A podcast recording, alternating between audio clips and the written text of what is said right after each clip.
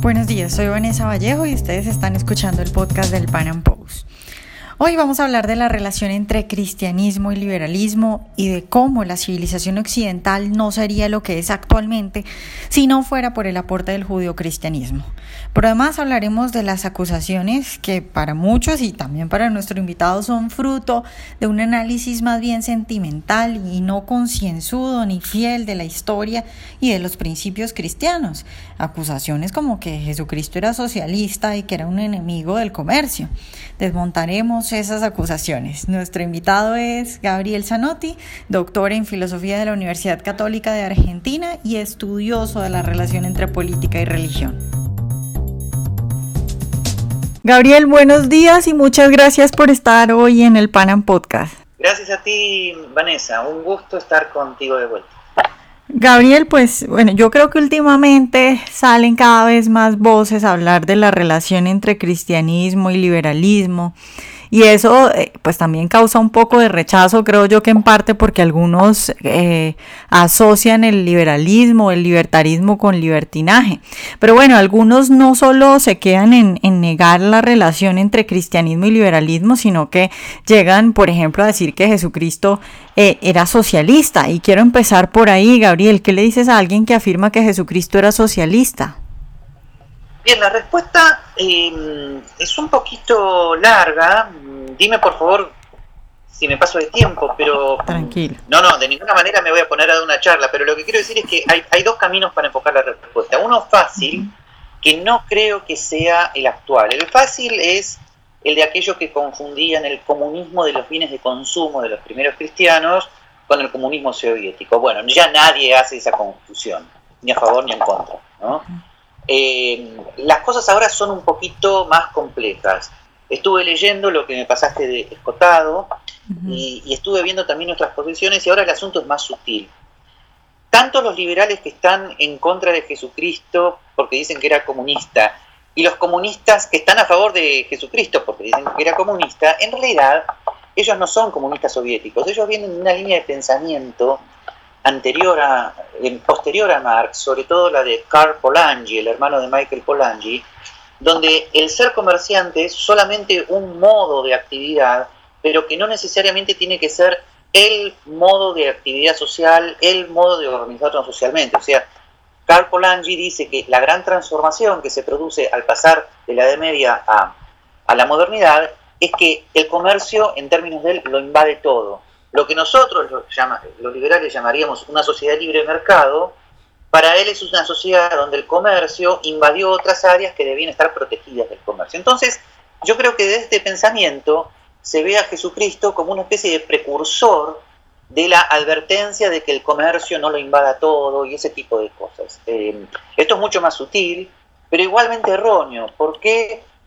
Porque nunca hay que ver en las palabras de Jesucristo una toma de posición eh, a favor o en contra de un determinado sistema social. Lo que sí se puede decir es que él no condenó la propiedad de su tiempo, eh, simplemente aconsejó usarla de modo cristiano, eh, pero esto último, solo esto último basta para decir que el cristianismo nunca se pone en contra de la evolución progresiva del derecho de propiedad a lo largo de los siglos, y esa es mi gran diferencia con Karl Polanyi. Yo creo que la propiedad va evolucionando, sobre todo, sobre todo con el Common Law de Inglaterra, desde el medioevo hasta la modernidad, pasa a los Estados Unidos, y sencillamente eso no es contradictorio con lo que luego el magisterio de la Iglesia Católica llama propiedad privada como precepto secundario de la ley natural. Bueno, esta es mi, mi síntesis. Ahora, Gabriel, eh, una de las cosas que más dicen quienes eh, se atreven a afirmar que Jesucristo era socialista es que hay una especie de, de, pobrismo, de que entonces dicen, por ejemplo, no, él decía que los ricos es muy difícil que entren al cielo, dice que los pobres primero, ¿qué le podemos contestar a esa gente?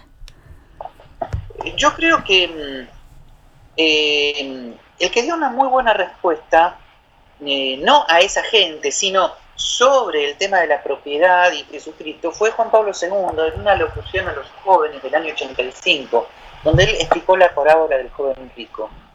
Y él dijo que cuando Jesucristo lo mira al joven rico y le pide que vaya con él, eh, y, y, su se puso triste porque poseía muchos bienes, dice Juan Pablo II que la riqueza del joven en ese momento era su propio interior. ¿Qué quiere decir?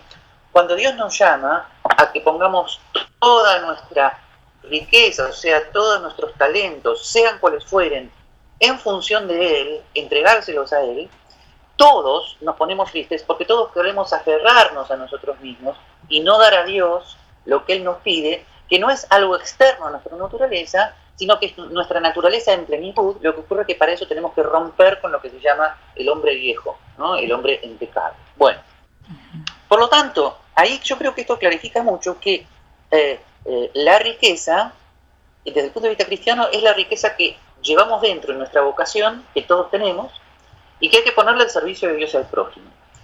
Eh, una de esas riquezas puede ser la capacidad empresarial. Otros tenemos capacidad docente, otros tienen capacidad de investigación biológica, por decir, otros tienen vocación por formar una familia y dedicarse por completo a ella, otros tienen vocación para ir a un convento, etc. El asunto es que la riqueza condenada por Jesucristo es aferrarse a uno mismo y no querer seguir la vocación que Dios te ha planteado. ¿Me explico? Entonces, ahora, esto no lo digo yo, eh, no es argumento de autoridad, pero lo explicó Juan Pablo II en 1985 y yo creo que nadie se dio cuenta, porque es una explicación de la parábola del joven rico que ilustra mucho lo que Jesucristo quiso decir contra las interpretaciones habitualmente materialistas de la parábola del joven rico. O sea que todos los ricos tienen que desprenderse de todas sus riquezas materiales y si no lo hacen, este, eh, son malos y ese tipo de cosas. Este, por supuesto que las personas podemos aferrarnos a nuestras riquezas de todo tipo, ya sean materiales o espirituales o las dos, finalmente el ser humano es una unidad, pero, pero eso no quiere decir que la riqueza material y la empresarialidad y la propiedad hayan sido condenadas por, Jesucristo. Gabriel, otro punto. Sí, dime. No, no, digo que por ahora terminaría aquí. Sí, Gabriel, otro punto del que hablan mucho es hay algunos que se atreven a decir que uno no puede ser, por ejemplo, cristiano o, católico o protestante eh, si es liberal. Y luego hay otros que dicen es que el cristianismo no respeta las propiedades, las, libertades individuales y por eso, y por eso va en contra del liberalismo. Eh, algo que a uno le parece evidente que es una cosa voluntaria, quien, quien se vaya a alguna religión, pero, pero parece que es un pensamiento bastante extendido, ¿no? Bueno, ahí hay dos cosas. La primera es mucho más difícil y la otra más fácil. A ver, la más difícil es que últimamente se ha extendido mucho dentro de los ambientes libertarios una filosofía según la cual eh, está bien que el ser humano sea egoísta en el sentido condenado por el cristianismo. O sea, hay una filosofía libertaria que afirma positivamente el egoísmo y condena el sacrificio que Jesucristo hizo en la cruz, condena totalmente la noción de sacrificio. Bueno, eh, eso es una cuestión filosófica eh, que obviamente, eh, con, la cual los cristianos obviamente no podemos estar de acuerdo, y creo que todos sabemos de, qué y de quién estamos hablando, pero obviamente eso no subsume a todo el liberalismo clásico. O sea, el liberalismo clásico sencillamente como respeto al orden institucional liberal, a las instituciones liberales que protegen la libertad individual y la propiedad privada de los medios de producción desde un punto de vista legal, eso no tiene nada que ver con el egoísmo, ¿está? Este, y agrego, tampoco tiene nada que ver con el interés propio mal entendido del que hablaba Adam Smith, porque el interés propio del que habla Adam Smith es el interés que la persona común tiene eh, en su propia familia y en su vecindad. Hay que eh, aclarar todo eso. Bien, eh, dicho esto, lo que ha ocurrido también es que después de un primer momento a fines del siglo XIX, donde el magisterio pontificio tiene un enfrentamiento con la Revolución Francesa y los derechos del hombre y del ciudadano, etcétera, pasadas algunas décadas el magisterio de la Iglesia Católica se da cuenta de que al menos eh, en el liberalismo clásico, tanto de las libertades civiles inglesas como en Estados Unidos, de lo que se estaba hablando es de, de otra cosa, se estaba hablando de la libertad religiosa, de la libertad de expresión del ciudadano frente al gobernante, la libertad de asociación, la libertad de enseñanza como el no monopolio estatal de la enseñanza, etcétera, etcétera. Y en el Vaticano II y en documentos tanto anteriores como posteriores, todas estas libertades civiles comienzan a ser reconocidas por el magisterio de la Iglesia Católica, y si bien siempre se podrá discutir la definición o el cuánto, sin embargo, eh, llega a haber, yo te diría, una coincidencia bastante importante entre la defensa de la libertad religiosa y las libertades civiles que hace el magisterio, sobre todo a partir de la década del 50, y lo que, lo que el liberalismo clásico, o mejor dicho, o lo que sería la opción anglosajona del liberalismo clásico, que es eh, la Declaración de Independencia de los Estados Unidos y la libertad religiosa.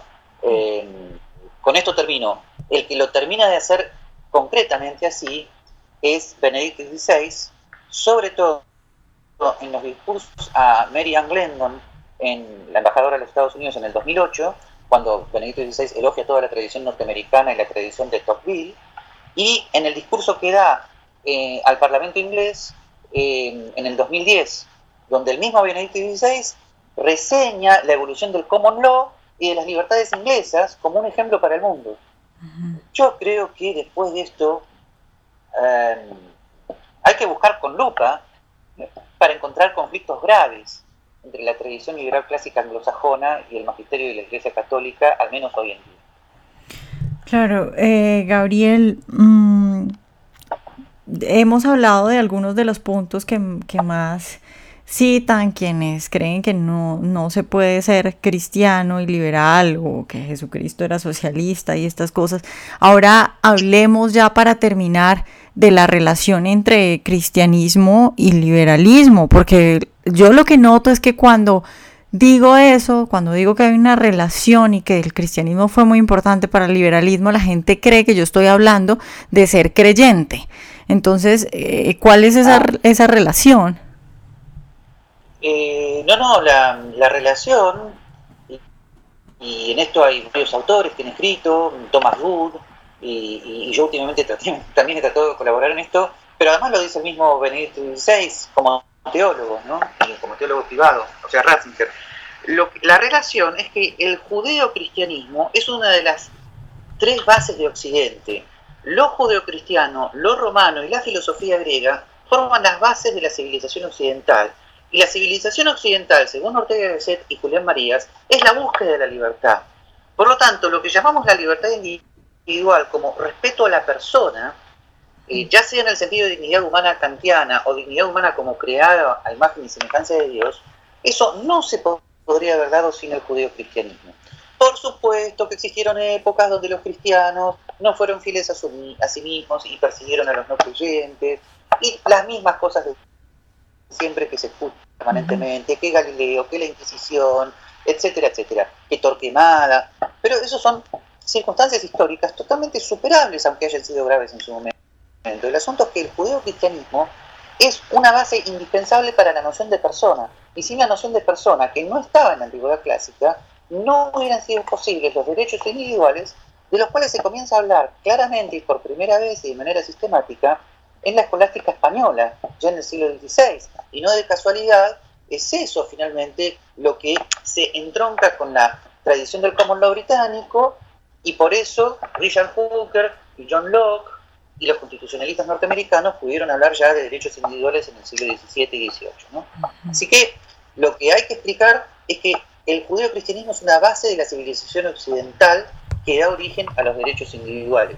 En ese sentido, cualquier liberal clásico, aunque no sea creyente, como bien hizo Hayek, Hayek lo hizo estrictamente, tiene que agradecer al judío-cristianismo como una base indispensable de una, eh, de una sociedad libre.